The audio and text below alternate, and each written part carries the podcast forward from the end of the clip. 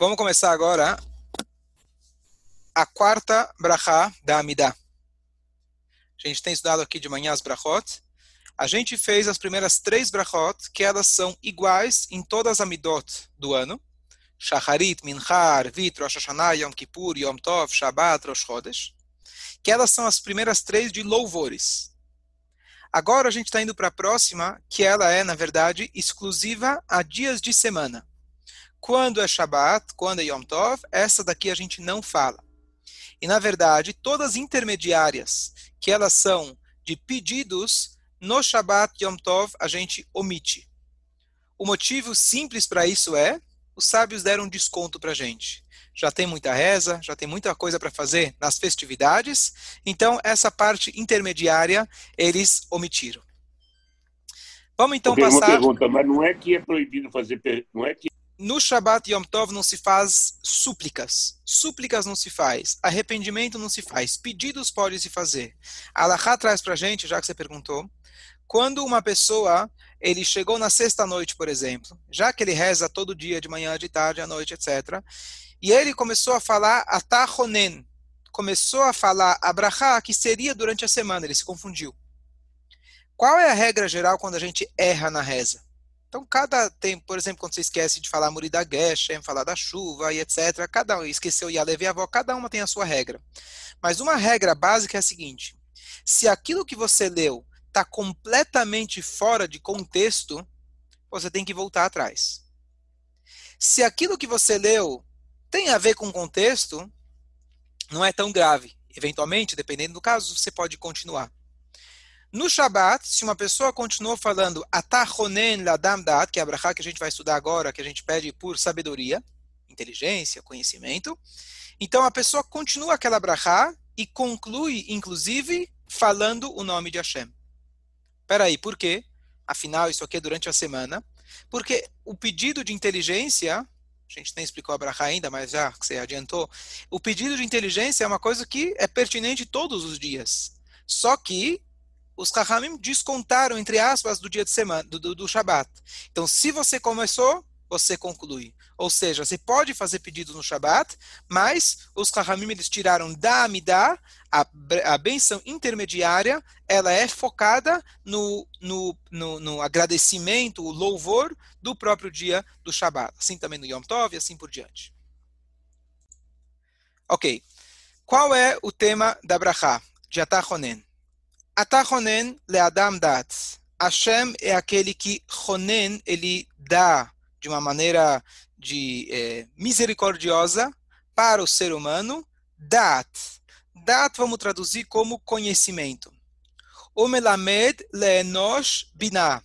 Ensina, enosh é uma outra maneira de dizer o nome de Adam, pessoa. Binah. Binah é compreensão. Choneinu meitcha chokhmah binah vadat dê para nós, de você, Chokhmah, dê para nós Chokhmah, sabedoria, Binah, compreensão, Dat, conhecimento. Baruch atah Hashem, Chonenadat, bendito és tu Hashem, que dá a sabedoria. Então vamos analisar um pouquinho essa brachá. Primeira coisa, Deus chegou num sonho para o nosso maior rei e a pessoa mais inteligente da história. Deus ofereceu para o rei Salomão, numa visão profética, o que você deseja. E o que ele pedisse, Deus ia realizar. E ele pediu sabedoria. Quem tem sabedoria, tem tudo. Esse foi o pedido do rei Salomão. Qual é a ideia? Se a gente não tiver sabedoria, não adianta a gente começar a pedir perdão, pedir saúde, pedir é, parnassá, pedir pela reconstrução, nada. Se você não tem sabedoria, você sequer vai saber pedir e saber pelo que pedir.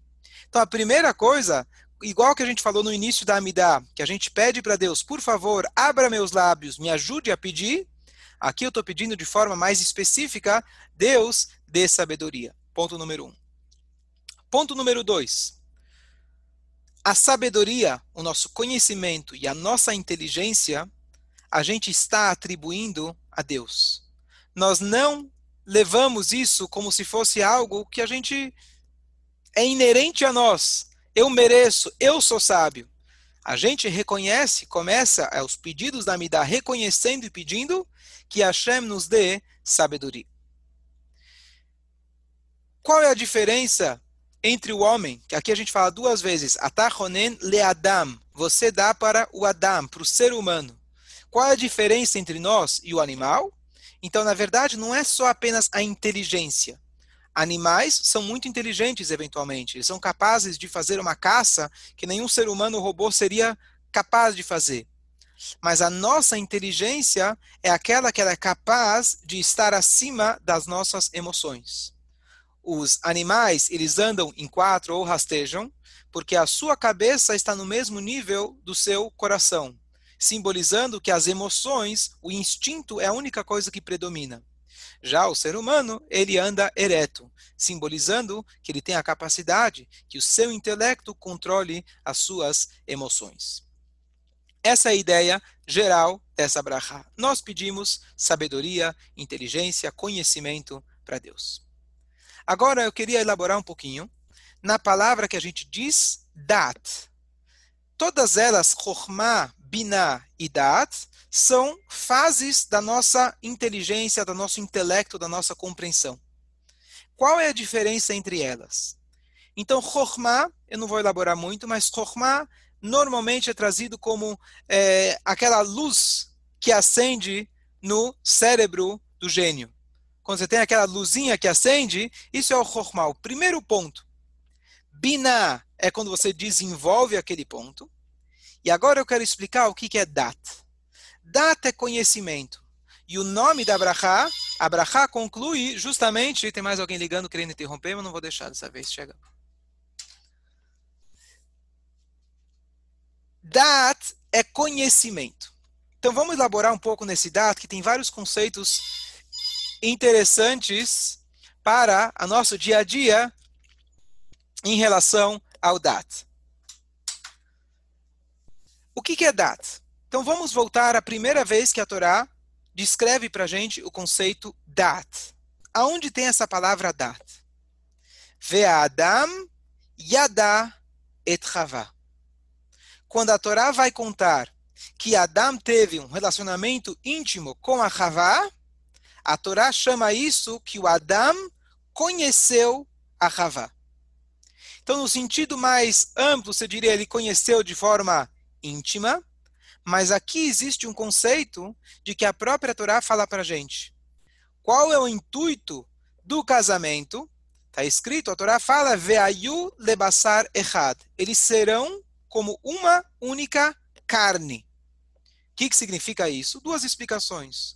Uma que, na verdade, Adão e Rava, eles tinham sido criados juntos, costas com costas grudados, diferente do que a gente talvez está acostumado, e depois Deus separou a, o homem da mulher.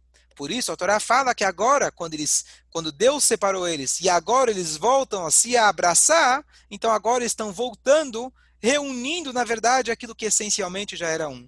E aqui a ideia do casamento geral, não vou entrar, mas que aqui a gente, a gente sabe que a ideia do casamento é são duas metades de uma mesma alma. Agora, agora a Torá chamou isso de dat, conhecimento. Vamos guardar isso de lado e vamos agora passar para o próximo assunto de dat, para a gente depois voltar para explicar por que Adam é, conheceu a Rava, por que a Torá descreve dessa forma. O que é dat?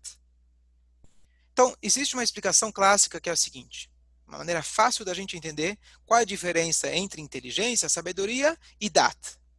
Então, contam que na aldeia antiga, as pessoas eram analfabetas, e um belo dia, um cidadão recebeu uma carta. Ele não tinha como entender a carta sozinha, então ele foi até o Raham da cidade, até o sábio. Ele trouxe a carta para o Raham, e o Raham deu para ele: Olha, sinto muito te dizer, mas essa carta diz que o teu pai acaba de morrer. O homem, o cidadão, quando ele escuta isso, ele desmaia. Essa é a história. A pergunta é a seguinte: quem do, qual dos dois estava mais próximo da informação? O sábio ou o cidadão? Bom, o sábio, ele sabia ler. ele leu com todas as letras. Ele sabia interpretar diretamente. Já o cidadão estava mais distante. Ele estava escutando de alguém que estava lendo ou interpretando aquela carta. Então a pergunta, que a resposta é óbvia. Então por que será que o homem desmaiou e o Rabi e o, e o, e o Raham não desmaiou? E a resposta é muito simples. Ele estava mais próximo de decifrar a informação da inteligência, do conceito intelectual, mas não era o pai dele. Por que, que ele vai desmaiar? Já o outro talvez não sabia ler a carta, ele escutou de um terceiro, mas era o pai dele. Isso significa dat. Dat significa esse é o meu pai. Usando esse exemplo para outras situações, as pessoas muitas vezes podem estudar conceitos teóricos. E eles ficam na teoria.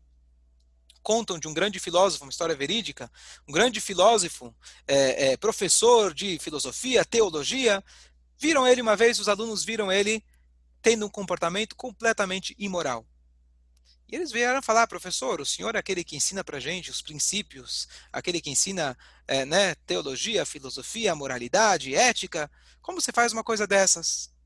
Ele vira e fala para eles: o seu professor de geometria, ele é uma régua, um triângulo um compasso? Não. Então eu também não preciso representar aquilo que eu estou falando. Eu estou ensinando para vocês pontos filosóficos teóricos. Isso não funciona na Torá.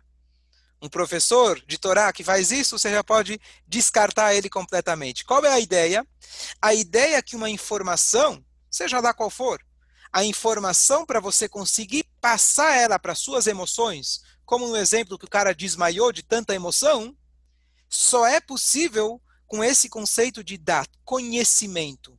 Conhecimento, nesse sentido mais profundo, significa isso tem a ver comigo. Isso tem tudo a ver comigo. É o meu pai. Então, por exemplo, eu posso te explicar um conceito: quão belo é você pintar arte, quão belo é você aprender a pintar, quão belo é você fazer aulas disso. Uma pessoa vai falar: que legal, achei interessante, amanhã eu vou no museu. O outro vai falar: ah, que legal, eu acho que agora eu vou fazer um curso pela internet de saber pintar. Esse segundo entendeu que isso vai incrementar na vida dele. Então ele conseguiu ter esse data, esse conhecimento, essa proximidade, esse sentimento de que tem a ver comigo, e aí ele conseguiu, a partir daí, mudar as suas emoções direcionadas àquela primeira ideia. E assim, em geral, a mesma coisa nos relacionamentos. Muitas vezes, um relacionamento, agora voltando para Adam, marido e mulher, pode ser um relacionamento funcional. Você trabalha, eu cozinho. Ou eu trabalho e você cozinha. Eu arrumo a casa de domingo, você arruma nos outros dias. Eu faço um dia a sua cama, você faz a minha. Funcional, funciona. E assim eles passam 120 anos, Baruch Hashem, sem brigas, sem grandes discórdias, e a coisa funciona.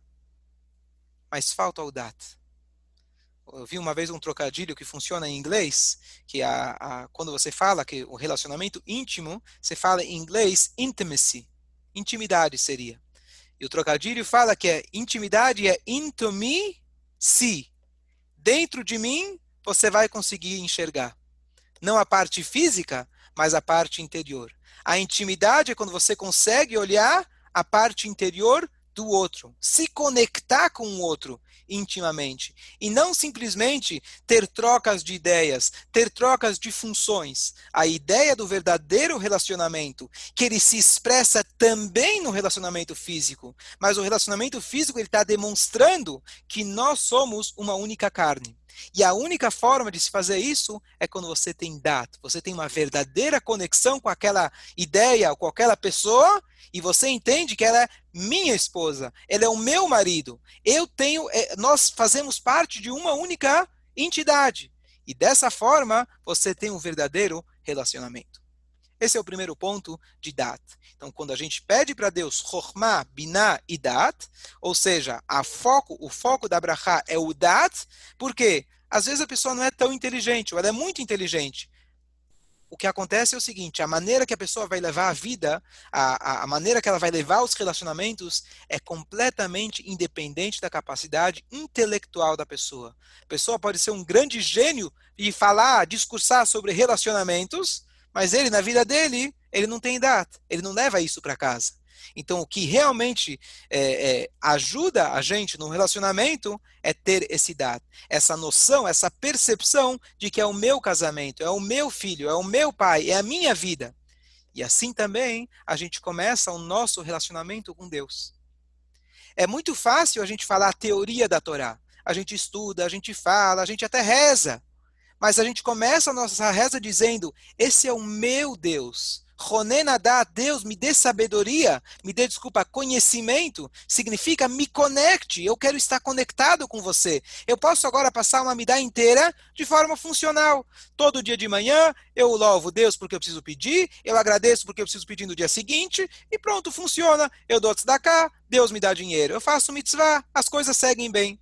Mas tudo isso de uma maneira mecânica. O nosso primeiro pedido para Deus é nos conecte eu quero estar conectado com você. Eu quero ter um verdadeiro relacionamento, não apenas de trocas, e sim um verdadeiro, aonde eu olho para o seu íntimo e você olha para o meu íntimo, aonde a gente percebe que atá avino, que você é o meu pai. E aí sim, a gente pode passar para as próximas brachot. E agora, aproveitando esse tema, que a gente está explicando o data, eu quero explicar duas coisas que são é, as pessoas mal interpretam e às vezes acham que o judaísmo, Deus nos livre, está menosprezando alguém. Temos duas frases. Uma frase é Nashim datan kalot. As mulheres, o seu dat, que é o que a gente explicou agora, é kal. Kal seria traduzido como leviano. Ok? E tem a outra frase, não é nem uma frase, mas é uma lei, na verdade, que tinok en bodat. Uma criança uma criança não tem data. Espera um minuto. Uma criança não tem data. Então vamos começar com a criança. O que quer dizer uma criança não tem data? Então, antes desse shiur, você vai dizer, bom, por que uma criança não coloca tefilim? Porque ela precisa ter a, a condição de controlar o, a sua mente e o seu corpo durante o momento do tefilim. O tefilim é uma coisa super sagrada, então a pessoa tem que estar pronta para isso. Não pode esperar de uma criança que ela tenha essa, essa, essa maturidade. Mas espera aí, tem muita criança que é muito mais inteligente que muitos adultos. Peraí, então, por que, por que você diz que uma criança não pode? E será que o cara, porque ele fez 13 anos, de repente agora virou inteligente? Tomara fosse. Então, o que, que muda? Na verdade, uma criança pode ser extremamente raham, muito esperto, inteligente. Ele sabe até desenvolver aquela ideia. Mas uma criança não tem dat. O que, que significa dat? Dat é o seguinte: concentração e uma ligação com aquela ideia. Uma criança, você consegue distrair ela com muita facilidade. A criança, é, você pode estar falando com um assunto super importante e alguém vem do lado e oferece para ela uma bala, ela se distrai. Um adulto, ele tem a capacidade de se conectar com aquele assunto e não se distrair por uma bobeira. É, eu vejo isso muito claro com a idade dos meus filhos, quanto menor a criança, quando ela fica brava, perde o controle, você consegue apenas desfocar a criança. Você muda de assunto e de repente ela já virou outra criança. Quando ela vai ficando maior, ela fala: você está querendo, você tá querendo fugir, fugir dessa, está querendo me, me, mudar de assunto. Não muda de assunto, que eu estou querendo A, não quero B.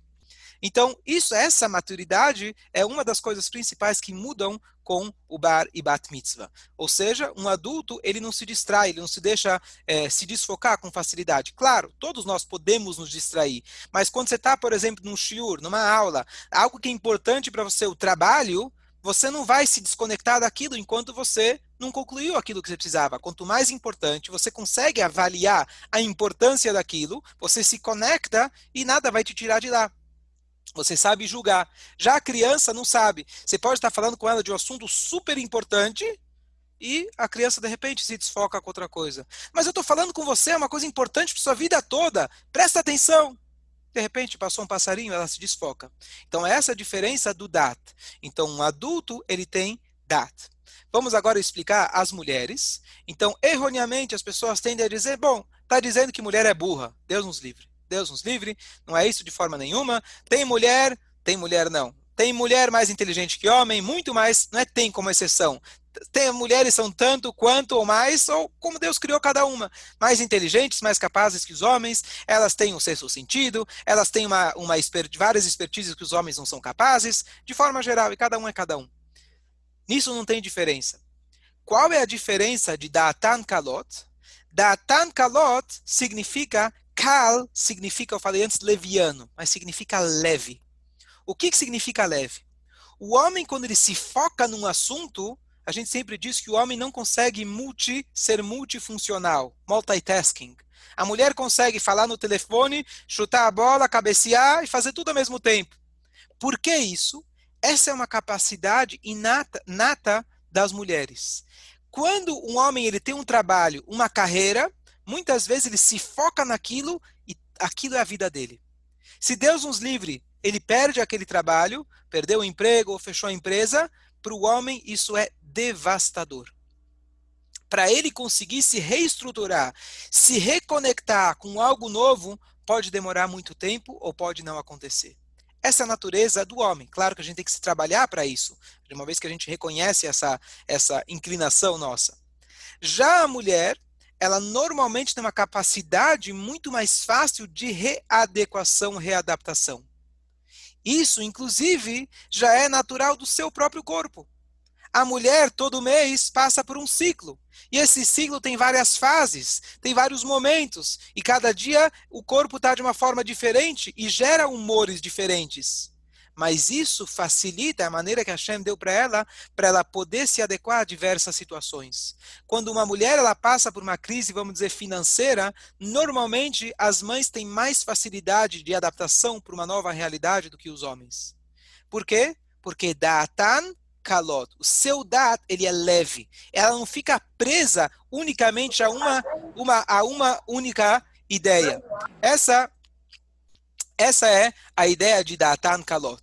Então, só aqui a gente falou do homem e da mulher, cada um tem uma vantagem e uma desvantagem. E aqui a ideia que a gente pede para Deus, Ronen Adat, é a gente reconhecer que é importante a gente ter essa conexão com ideias que são positivas, se seja para o teu trabalho, muito mais para o estudo da Torá, eu poder me concentrar na reza, eu entender que a reza eu estou falando com Deus, não é apenas uma, uma, uma, uma, maratona de quem mexe os lábios mais rápido, virar a página mais rápido, eu entendo que isso tem a ver comigo, eu coloco meu coração, eu coloco minha, meu ser dentro daquela reza. Mas, ao mesmo tempo, se lembrar talvez também dessa ideia que quando se trata de outras coisas que não sejam que do chá, santidade, etc., a gente não precisa se prender naquilo como se fosse aquilo a minha única, meu, minha única fonte de vida, aquilo a minha única salvação. Hashem é aquele que a gente tem que focar o nosso data. Quando se trata de eu mudar de casa, mudar de país, mudar de trabalho, seja o que for, eu tenho que estar pronto para ser, como o Talmud diz para a gente, ser maleável o, tá uma coisa interessante de que o, o, quando teve a, o granizo lá no Egito, uma das pragas, então o granizo ele destruiu todas as árvores que elas eram rígidas. Aquelas que eram maleáveis, por ela ser maleável, você poderia dizer, bom, se ela é maleável, ela vai quebrar com facilidade. Pelo contrário, a rígida, ela dava, tinha um impacto com o com a, o granizo e ela caía. Já aquelas que eram maleáveis, elas se continuavam, já que ela ia para um lado ia para o outro, e elas se sustentavam. Jário, você pode confirmar que aqueles prédios, se eu não me engano, que aqueles que conseguem aguentar os ventos fortes, etc., eles têm algum tipo de sistema, temos aí três, dois, três engenheiros aqui, que eles têm algum sistema que eles não são rígidos, pelo contrário, eles têm algum sistema que eles são mais, de alguma maneira, maleáveis, e assim eles conseguem é, suportar mais. Confirma? Confirmo e as pontes também, os adultos também. Os adultos também? O quê? Viadutos e pontes. As pontes também? Ah, viadutos também. Escolher. Perfeita, perfeitamente. Obrigado. Até então, a asa do avião mexe um pouquinho assim. É a primeira é, vez que eu vi, eu fiquei com medo, mas. É verdade, é verdade. Ah. Para ser maleável. Escolher. feitos para balançar mesmo. Não entendi. No Japão, onde tem terremotos, os prédios são feitos para se movimentar. Se movimentar. Então, a, a ideia é justamente o que o Talmud fala para a gente, que a gente tem que ser maleável como um bambu. A ideia é justamente da gente conseguir ser maleável, ou seja, não se prender numa única ideia. Se você se prende numa única ideia, se Deus nos livre vier o vento forte, você se quebra. Ok.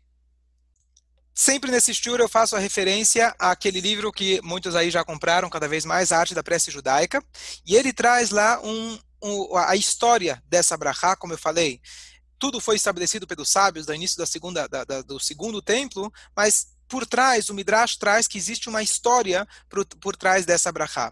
E a história dessa brachá é um momento super curioso, que é o seguinte, Yosef, quando ele estava na prisão, ele ficou preso, todo mundo lembra a história, que ele foi vendido pelos irmãos, primeiro foi jogado no poço, depois ele foi vendido, foi para a casa do Potifar, foi acusado falsamente, ele foi, acabou indo para a prisão. E lá ele interpretou sonhos, e um ano depois que interpretou os sonhos, então veio o sonho de Paró.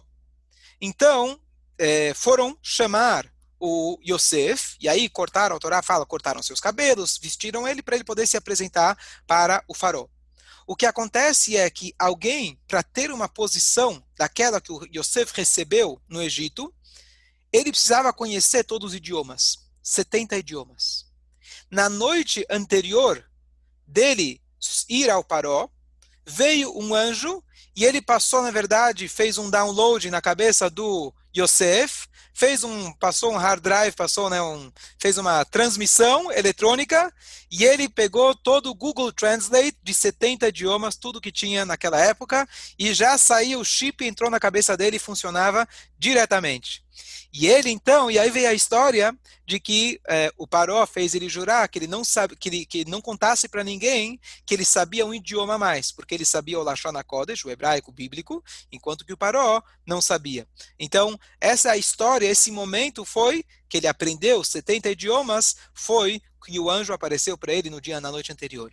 Então, isso, na verdade, é a história por trás dessa sabedoria. Tomara, a gente conseguisse, nessas três linhas de brachá que a gente pede todo dia, conseguir uma pequena fração dessa capacidade de absorção de conhecimento e etc., é, mas essa é a história por trás de que realmente é, é, é o, o, anjo deu isso, entre aspas, de é, lambuja, de, com facilidade deu isso para o Yosef, porque isso era necessário para a futura carreira e posição dele que ele tinha que ocupar lá no Egito. Então essa é a história por trás. Aqui a gente conclui a ideia, então, de que a gente pede, então, sabedoria. A gente pede sabedoria para Deus. Agora, existe um conceito de que a gente nunca pode fazer uma brachá levatalá, uma brachá em vão.